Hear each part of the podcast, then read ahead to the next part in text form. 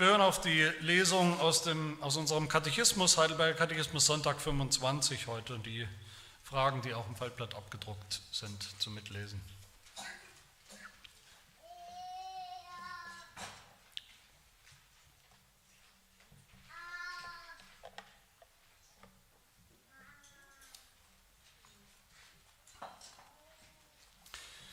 Wir haben uns beschäftigt mit dem Heidelberger, was der Glaube, der christliche Glaube ist, der Glaube, der uns, ja, was der Glaube ist und dann als nächstes, was der Glaube, wenn wir das glauben, was das mit uns macht, was das bedeutet, was es uns bringt, nämlich dass wir gerecht sind vor Gott, allein durch den Glauben.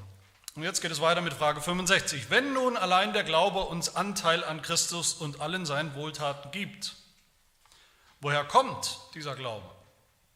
Die Antwort, der Heilige Geist wirkt den Glauben in unseren Herzen durch die Predigt des heiligen Evangeliums und bestätigt ihn durch den Gebrauch der heiligen Sakramente. Was sind Sakramente? Sie sind sichtbare heilige Wahrzeichen und Siegel. Gott hat sie eingesetzt, um uns durch ihren Gebrauch die Verheißung des Evangeliums besser verständlich zu machen und zu versiegeln. Nämlich, dass er uns aus Gnade aufgrund des einmaligen Opfers Christi am Kreuz vollbracht Vergebung der Sünden und ewiges Leben schenkt. Frage 67. Richten beide Wort und Sakrament unseren Glauben auf das Opfer Jesu Christi am Kreuz als den einzigen Grund unseres Heils? Ja, denn der Heilige Geist lehrt im Evangelium und bestätigt durch die heiligen Sakramente, dass unser ganzes Heil im einmaligen Opfer Christi zu finden ist, das für uns am Kreuz geschah. Und Frage 68, wie viele Sakramente hat Christus im Neuen Testament eingesetzt? Zwei, die heilige Taufe und das heilige Abendmahl.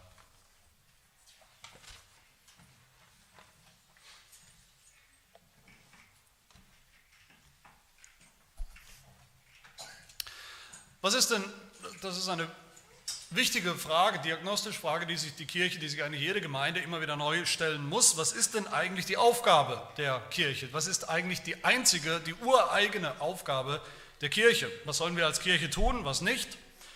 Und was ist das, was überhaupt nur die Kirche tun kann? Wenn man mal sagt, von allen Organisationen auf dieser Welt. Eigentlich hat die Kirche nur eine einzige Aufgabe, eine eigentliche Aufgabe, und das ist das Evangelium zu bringen, die Verkündigung des Evangeliums in der Welt und für die Welt, an die Welt.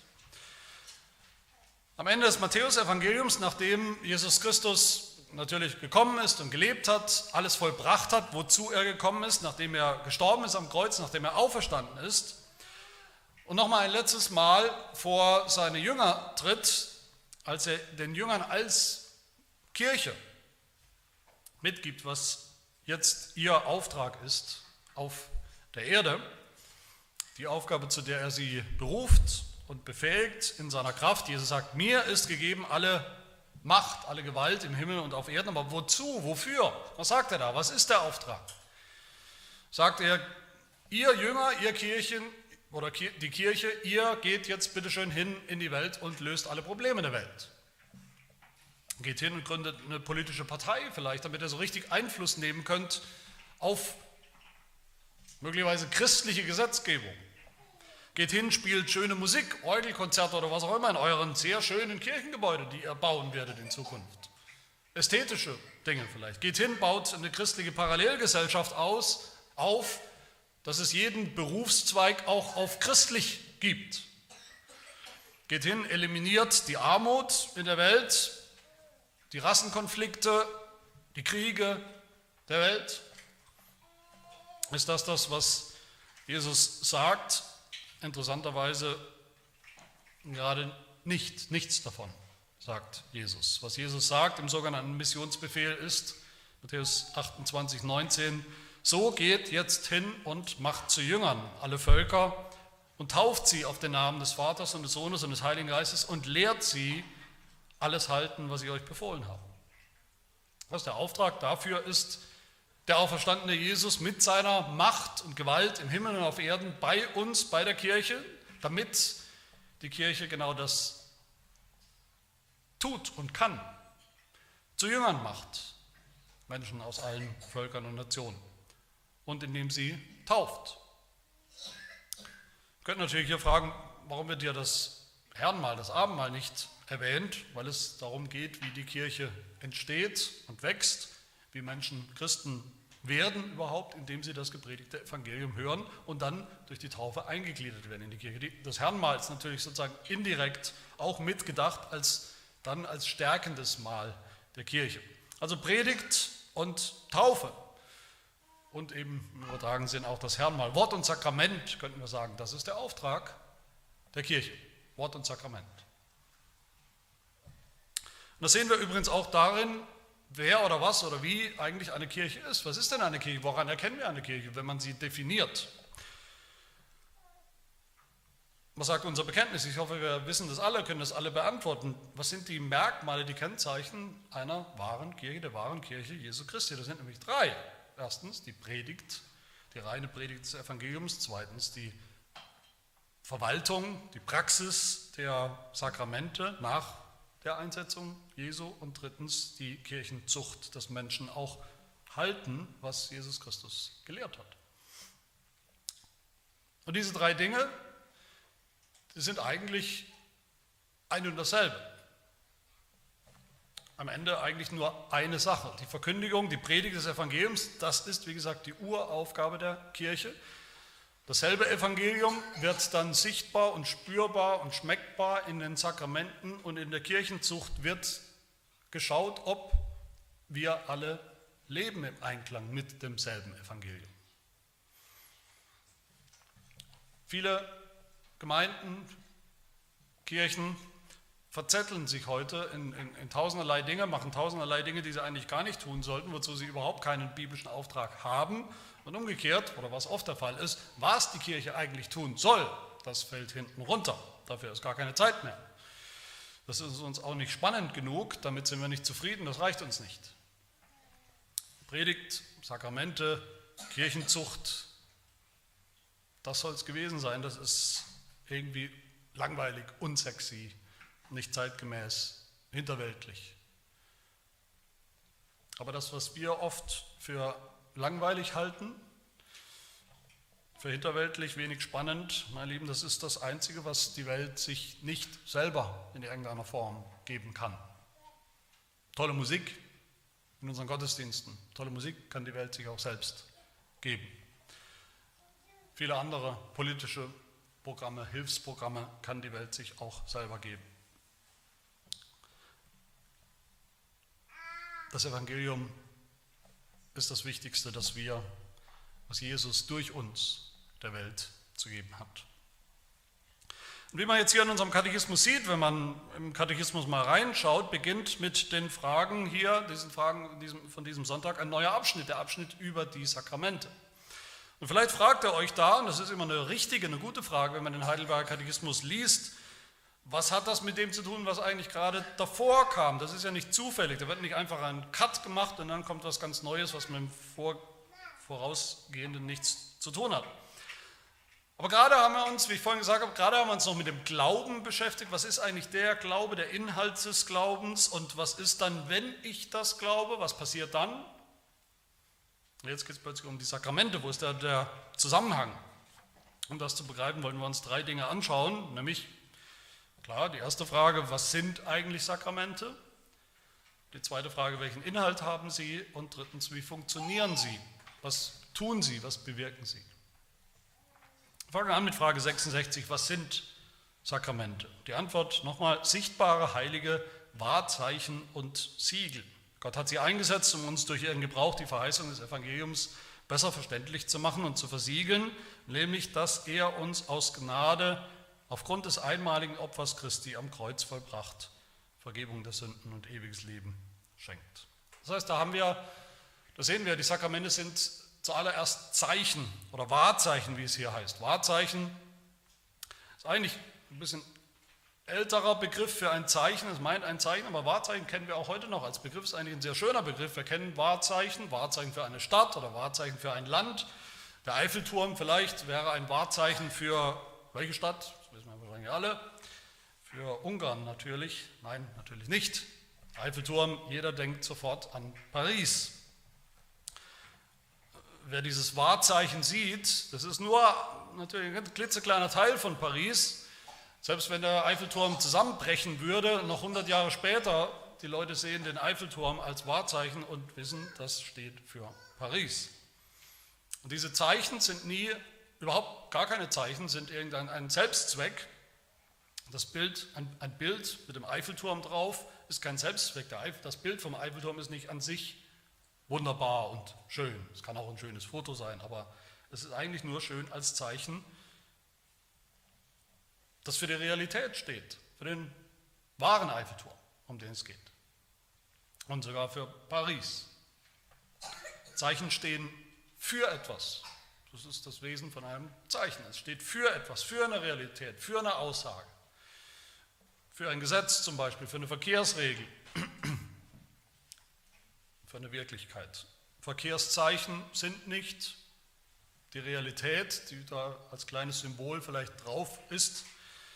Das Schild mit der Ampel kennt ihr vielleicht. Es gibt ein Verkehrsschild, da ist eine Ampel drauf mit Rot, Gelb, Grün. Das ist keine Ampel, da bleibt keiner stehen. Das Schild sagt, es gibt eine Ampel und die kommt demnächst. Das weist hin auf eine Realität. Aber Zeichen sind eben anders als nur Worte. Klar. Die Gesetze, die, die Straßenverkehrsregeln kennt man als Worte, aber wir brauchen eben oder haben eben auch Zeichen. Ein Kind könnte jetzt äh, auf einer Seite der Postkarte aus Paris eine Postkarte schreiben, was man heute fast nicht mehr macht, manche machen es noch, aber könnte auf der einen Seite der, der Postkarte mit, mit handgeschriebenen Worten mit viel, möglichst vielen Sätzen und vielen Details beschreiben, wie schön die Stadt Paris wirklich ist. Aber auf der anderen Seite der Postkarte ist schon ein Bild von Paris oder vom Eiffelturm. Ein Zeichen, das Wahrzeichen der Eiffelturm. Und das ist auch ein Zeichen für die ganze Schönheit der Stadt. Zumindest für die, die sie kennen, die schon mal da waren. Aber es ist eben ganz anders. Dieses Zeichen ist anders als der Text auf der anderen Seite. Und berührt uns auch anders, kommt uns anders näher als der pure Text auf der Rückseite. Zeichen stehen nicht für sich selbst, sondern zeigen etwas, zeigen auf etwas anderes, vermitteln etwas. Und genauso solche Zeichen sind die Sakramente, die Taufe und das Abendmahl sind solche Zeichen. Es sind eben nicht Worte, nicht nur Worte wie die Predigt, also nicht nur für die Ohren, sondern wie wir alle wissen, die sind sichtbar und, und spürbar und schmeckbar für die, für die Augen, für, für den Mund, für, für die Haut, den Tastsinn ähm, bei der Taufe, wenn das Wasser äh, die Haut berührt. Und das ist ein Muster, das Gott verfolgt, verfolgt hat von Anfang an. Wenn wir nur mal zurückgehen bis zu Abraham, als Gott Abraham das Evangelium, die Verheißung äh, gesagt hat, die er dann weitersagen sollte, die Erlösung, da hat Gott das mit Worten getan natürlich, mit den Worten des Evangeliums mit den Worten des Gnadenbundes, also mit einem wörtlichen Versprechen. Aber Gott hat ihm auch ein Zeichen gegeben, zusätzlich. Genesis 17, ihr sollt am Fleisch eurer Vorhaut beschnitten werden, das soll euch, die Beschneidung soll euch ein Zeichen des Bundes sein zwischen mir und euch. Also erst die Worte des Bundes hätten eigentlich schon ausgereicht, da war alles drin. Aber Gott hat noch ein Zeichen, das Bundeszeichen gegeben dazu. Dann, sagt der Heidelberger, sind die Sakramente zweitens auch Siegel, also Zeichen und Siegel, das sind, ist ja nicht dieselbe, dasselbe. Siegel kennen wir auch noch, denke ich. Manchmal kommen wir noch in Berührung damit. Früher hat man auf Briefe eigentlich immer ein Siegel, so ein Wachssiegel drauf gesetzt ähm, oder auch auf Verträge. Siegel haben was Offizielles, einen offiziellen Charakter, eine Beglaubigung sozusagen. Wir, wir, haben vielleicht irgendein Dokument, wir haben vielleicht einen Personalausweis, da steht eigentlich auch schon alles drauf, da steht der beweist oder sagt aus, wer wir sind, mit welchem Namen wir geboren wurden, wo wir leben vielleicht auch. Aber wenn wir was ganz besonders Wichtiges vorhaben im Leben, ich sage jetzt mal, man will ein Grundstück oder ein Haus kaufen oder irgendwas anderes, dann braucht man manchmal sogar noch für bestimmte Anlässe eine beglaubigte Form, eine beglaubigte Abschrift davon.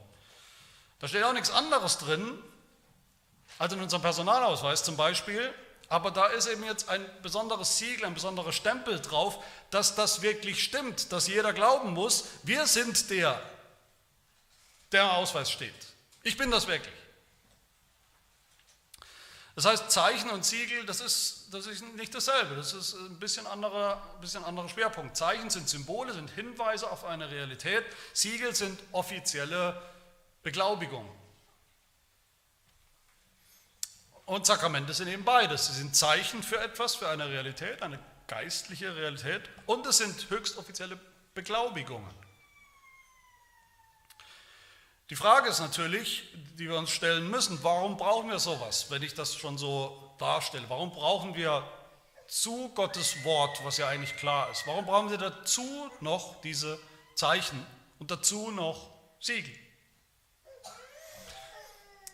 Und es ist tatsächlich so, dass immer mehr Christen äh, sich diese Frage, genau diese Frage stellen. Immer mehr Gemeinden auch die Sakramente irgendwie eine, eine immer untergeordnetere Rolle spielen, nebensächliche Rolle spielen. Manchmal hat man den Eindruck, man entschuldigt sich fast, dass man jetzt mal, zweimal im Jahr das Abendmahl feiert, entschuldigt sich gegenüber den Gästen, die ja auch da sind. Das machen wir jetzt mal schnell, aber so richtig wichtig ist es auch nicht und erklären tun wir es auch nicht. Manche denken auch tatsächlich, solche Christen begegnen wir auch manchmal, naja, so wahre, reife äh, Christen, fortschrittliche Christen, die brauchen so komisches Zeug, so komische Zeichen nicht mehr, Sakramente nicht mehr. Wir haben ja jetzt die Realität, die geistliche Realität. Was brauchen wir da noch? Solche Zeichen, das sind eigentlich Krücken. Und wenn man eben schon ein bisschen reifer ist, gesunder, braucht man eben keine Krücken mehr. Aber warum hat Gott uns Sakramente gegeben? Neben der Predigt des Evangeliums, die eigentlich reichen müsste. Unser Katechismus sagt, Gott hat sie eingesetzt, um uns durch ihren Gebrauch die Verheißung des Evangeliums besser verständlich zu machen. Besser. Warum besser? Was kann denn besser sein als die Predigt des Evangeliums? Die Sakramente sind nicht besser als die Predigt des Evangeliums. Sie haben keinen besseren Inhalt. Aber Gott hat uns zu der Predigt eben noch diese Sakramente gegeben, um besser zu verstehen denselben Inhalt. Der Mangel, also wenn wir schon von besser oder, oder schlechter reden, der Mangel, der liegt bei uns, dass wir das Evangelium in der Predigt, also in, in Wort, im gesprochenen, gepredigten Wort, nicht so gut verstehen, wie wir eigentlich sollten. Das liegt an uns. Es liegt nicht daran, dass die Worte nicht reichen, dass die Worte nicht klar sind, dass Gottes Wort nicht klar ist, dass das Evangelium nicht klar ist. Das liegt an uns. Johannes Calvin sagt sehr deutlich, die Sakramente sind Hilfsmittel für unseren Glauben, nicht irgendwas, was Gott braucht, um mit uns zu kommunizieren. Es sind Hilfsmittel für unseren schwachen Glauben, um der Schwachheit unseres Glaubens eine Stütze zu bieten, sagt Calvin.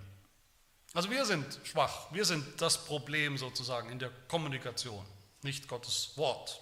Und Calvin sagt weiter, ich zitiere ihn, Gottes Wahrheit ist, also in, in, Gottes Wort, ist aus sich selbst heraus fest und sicher genug und sie kann von anderswo keine bessere Bekräftigung empfangen als von sich selbst. Da aber unser Glaube gering und schwach ist, so muss er von allen Seiten gestützt und auf allerlei Weise tragfest gemacht werden. Sonst gerät er bald in Erschütterung, in Schwanken und Wanken, ja, er bricht zusammen. Und hier passt sich nun der barmherzige Herr in seiner unermesslichen Güte unserem Fassungsvermögen an. Da ist wieder, bei uns liegt der Mangel, unser Fassungsvermögen. Da wir irdische Wesen sind und als solche allzeit am Boden kriechend und am Fleisch hängend, nichts Geistliches zu denken und es nicht mal aufzufassen vermögen, so macht er es so, so macht Gott es so, dass er keine Beschwernis darin findet, also Gott hat kein Problem damit, uns auch mit solchen irdischen Elementen Wasser, Brot, Wein zu sich hinzuführen und uns einen Spiegel der geistlichen Güter vorzuhalten. Unser Glaubensbekenntnis, das niederländische Glaubensbekenntnis sagt es auch genauso in Artikel 33 über die Sakramente. Da heißt es in einem Satz, wir glauben, dass Gott aus Rücksicht auf unsere Plumpheit und Schwäche die Sakramente eingesetzt hat. Er fügte sie zum Wort des Evangeliums hinzu, damit er das, sowohl was er uns äußerlich durch sein Wort erklärt, als auch das, was er innerlich in unsere Herzen wirkt, deutlicher unseren Sinnen darlegt. Besser, sagt der Heidelberger, deutlicher, sagt das niederländische Glaubensbekenntnis, also pädagogisch deutlicher. Besser.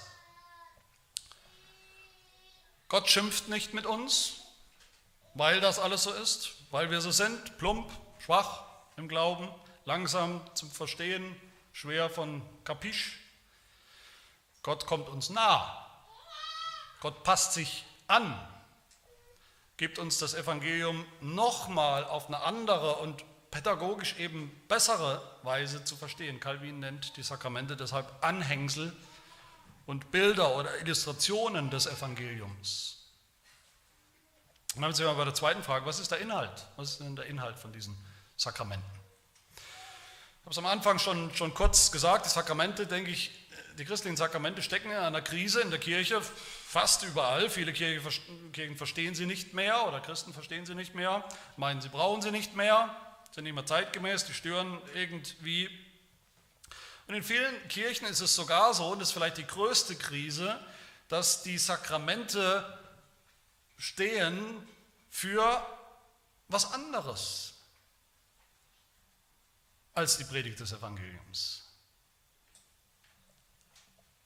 Viele denken, okay, das Evangelium, das ist eins, das Evangelium, das ist das, was Gott für mich getan hat in Jesus Christus, das ist die gute Nachricht.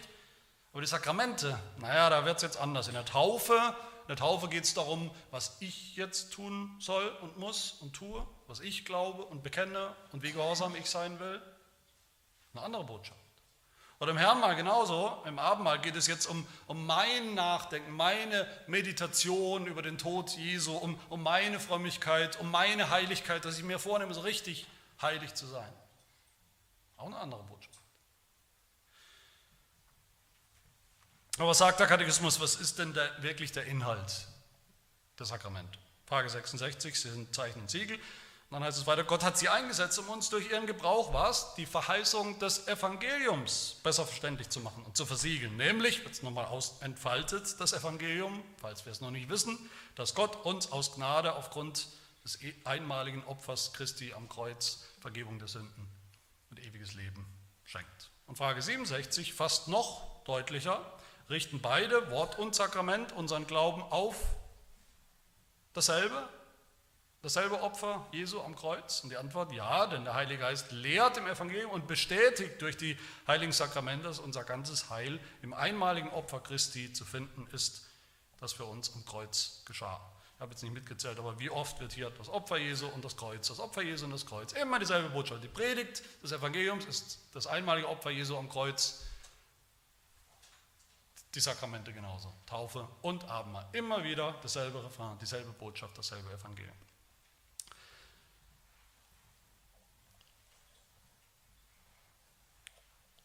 Predigt und die Sakramente haben genau denselben Inhalt. Ich weiß nicht, ob euch das schon mal aufgefallen ist. Ich hoffe, ich hoffe, das ist euch schon aufgefallen, wenn wir eine Taufe haben, wenn wir das Abendmahl feiern, das Herrnmahl feiern und da predige ich natürlich auch zuerst, predige ich das Evangelium, das sind die Worte, meine Worte, ich predige das Evangelium, ich predige vom Kreuz, von Jesus, vom Opfer Jesu Christi, von der Sündenvergebung, vom ewigen Leben.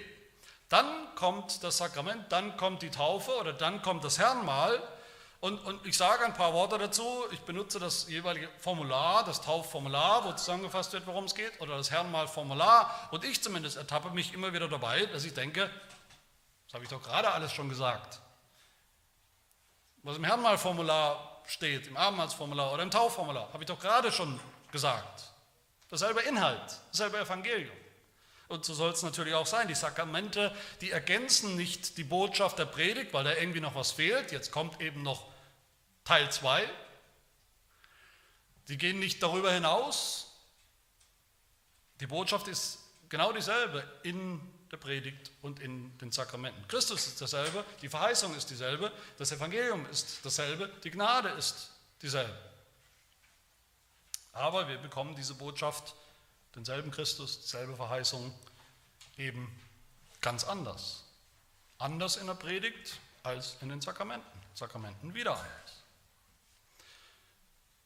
Beide Sakramente, Frage 68, Taufe und im Herrenmahl Taufe und Herrenmahl sind Mittel, Medien, Visualisierung, könnte man sagen, durch die das Evangelium, das wir schon gerade gehört haben, reine Worte, ohne Bild, ohne irgendwas, jetzt auch sehen und, und schmecken.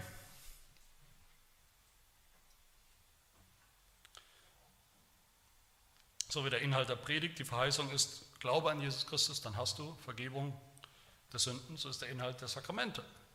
Taufe und Abendmahl. Glaube an Jesus Christus, dann hast du Vergebung der Sünden und ewiges Leben. Der Inhalt der Sakramente ist nicht irgendwelche höchst komplizierte Magie, Zaubertricks, was da passiert, wie irgendwie Brot und Wein in irgendwas verwandelt werden, auch nicht, dass die, durch die Sakramente äh, äh, die Teilnehmer plötzlich magisch gläubig werden, von jetzt auf nachher, oder dass ich eben jetzt in den Sakramenten bin ich gefordert, da, da, da bezeuge ich meinen möglichst starken Glauben, da erfülle ich mein Versprechen, da tue ich was. Die Sakramente sind in allererster Linie Verheißung. Sie selber Verheißung. Gottes Versprechen an uns. Aber die letzte Frage ist vielleicht wahrscheinlich die spannendste, nämlich was bewirken dann diese Sakramente? Sakramente sind Zeichen, habe ich gesagt, halt, sie sprechen andere Sinne an als nur Wort, das Wort, Worte. Sakramente sind Siegel, haben wir gehört. Das Evangelium in der Predigt ist natürlich ausreichend, ist schon wahr, so wie es da steht oder gesprochen wird. Aber die Sakramente sind jetzt Gottes Stempel darauf, Gottes Siegel darauf, Gottes Beglaubigung, dass uns dieses Evangelium ganz persönlich gilt. Dass es gilt, nicht einfach abstrakt, sondern dass es gilt eben genau dem Kind, das gerade Wasser auf seinen Kopf bekommt und spürt. Oder denen, die gerade am Tisch sitzen und tatsächlich Wein und Brot im Mund haben und schlucken. Und es kommt an. Aber was genau tun oder bewirken diese Sakramente? Hier gibt es auch in der, in der christlichen Welt, im christlichen Denken, könnte man sagen, zwei, zwei Extreme.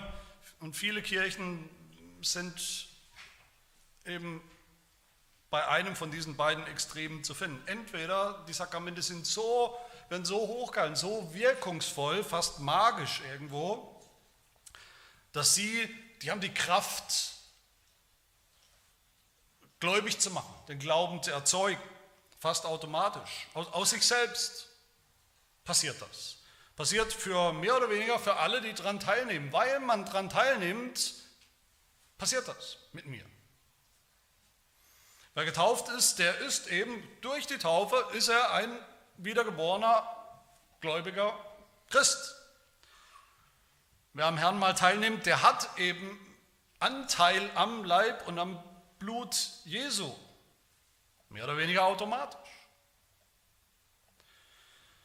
Das ist die eine Seite. Auf der anderen Seite das andere Extrem. Andere denken, dass die Sakramente eigentlich so richtig gar nichts bewirken wenn man es mal auf einen Nenner bringt. Es sind eigentlich Gelegenheiten, wo wir was tun in unserer Frömmigkeit. Gelegenheiten, wo wir uns erinnern, wo wir uns neu Gott hingeben, Gott neu Gehorsam versprechen oder was auch immer, wo wir was tun.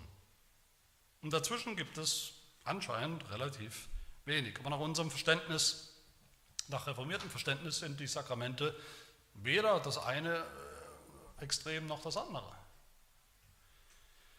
Sie wirken nicht automatisch oder magisch an allen, die teilnehmen, aber sie sind deshalb noch lange nicht wirkungslos.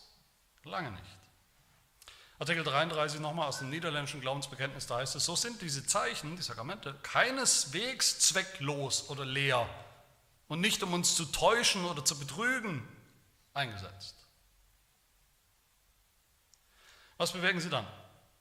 Was wir ja wieder entdecken müssen, ich hoffe, das ist euch vertraut und wird euch immer vertrauter, diese Sprache, das ist der Gedanke, die Vorstellung von Gnadenmitteln.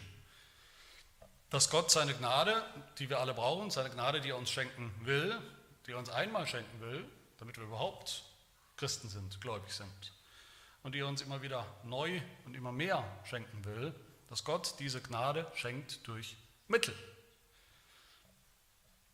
dass er sie an Mittel gebunden hat, durch Mittel. schenken will. Beides, die Predigt und die Sakramente, sind in der Bibel und auch in unseren Bekenntnissen eben Gnadenmittel, also Mittel oder, oder auch Kanäle, durch die Gott uns versprochen hat, seine echte Gnade auch echt zu schenken. Da können wir sie finden. Gott hat uns eine Adresse gegeben, wo er uns seine Gnade geben möchte. Der Katechismus sagt in Frage 65, der Heilige Geist wirkt den Glauben in unseren Herzen durch. Durch ist immer ein, ein Instrument, ein Mittel, ein Werkzeug. Durch die Predigt des Heiligen Evangeliums als Mittel. Und bestätigt ihn, den Glauben, durch die Heiligen Sakramente. Mittel, ein Mittel zum Zweck. So wie der Heilige Geist echt wirkt durch die Predigt, indem er Glauben erzeugt, wo eben vorher noch keiner war. Vielleicht kommt jemand ungläubig in den Gottesdienst oder ist lange ungläubig in seinem Herzen und eines Tages schenkt Gott ihm Gnade, schenkt Gott ihm Glauben durch das Evangelium, was er gehört hat. So wirkt der Heilige Geist auch durch die Sakramente, indem er den Glauben bestätigt, sagt der Katechismus, und kräftigt, gewisser macht, fester macht. Durch die Predigt bekommen wir die allererste Gnade, die Gnade überhaupt anfangen zu können, zu glauben, angefangen haben zu glauben. Durch die Sakramente bekommen wir die Gnade, dass dieser Glaube stärker wird, jedes Mal mehr und mehr gefestigt wird. Frage 67. Der Heilige Geist lehrt im Evangelium und bestätigt durch die heiligen Sakramente, dass unser ganzes Heil am einmaligen Opfer Christi zu finden ist. Und wie genau, da muss ich jetzt nichts mehr dazu sagen, wie genau Gott seine Gnade schenkt und der Heilige Geist wirkt in und durch die Sakramente. Das werden wir ja in den kommenden Sonntagen uns anschauen, wie genau er wirkt, uns versiegelt und bestätigt und befestigt in unserem Glauben in der Taufe durch das durch Wasser oder am Herrnmal durch Brot und Wein. Das werden wir dann uns gemeinsam anschauen in den kommenden Sonntagen. Aber ich denke, zum, zum Abschluss, wenn wir das so hören, dann, dann sollten wir eigentlich so richtig hungrig sein, hungrig werden, Hunger und Durst haben, ein Verlangen haben nach diesen Sakramenten. Dafür sind sie da, dass hungrige Seelen gestillt werden, gestärkt werden, unser Bedürfnis zu stillen, unsere Schwachheit unserer Schwachheit Abhilfe zu geben, unsere Plumpheit, wie wir gehört haben. Und jeder Christ darf darin wachsen, jeder Christ, egal ob Kind oder Erwachsener, sollte seine Taufe immer mehr schätzen lernen über die Jahre. Ja, das Evangelium in der Predigt, wie wir es immer wieder hören, ist wahr und reicht aus. Jesus ist gekommen, um unsere Schuld von uns zu nehmen, aber Gott sei Dank wird es noch besser deutlich, noch deutlicher darin, wie das Wasser über, das, über den Kopf des Kindes fließt. So wie auch bei uns damals, als wir getauft worden sind, dass Gott uns da versiegelt, dass uns das persönlich gilt. Ja, jeder Christ sollte sich nach dem Herrn mal segnen, am liebsten so oft wie es geht. Auch da, das Evangelium in der Predigt mit Worten reicht eigentlich aus, aber Gott sei Dank hat Gott uns noch besser kommuniziert, noch klarer und deutlicher, wenn wir Brot essen, Wein trinken, dass wir bis in den Geschmack, bis in die Geschmacksnerven, in die Geschmacksszene hinein, hinein bis ins Geschmackserlebnis, das Essen unseren Glauben stärkt.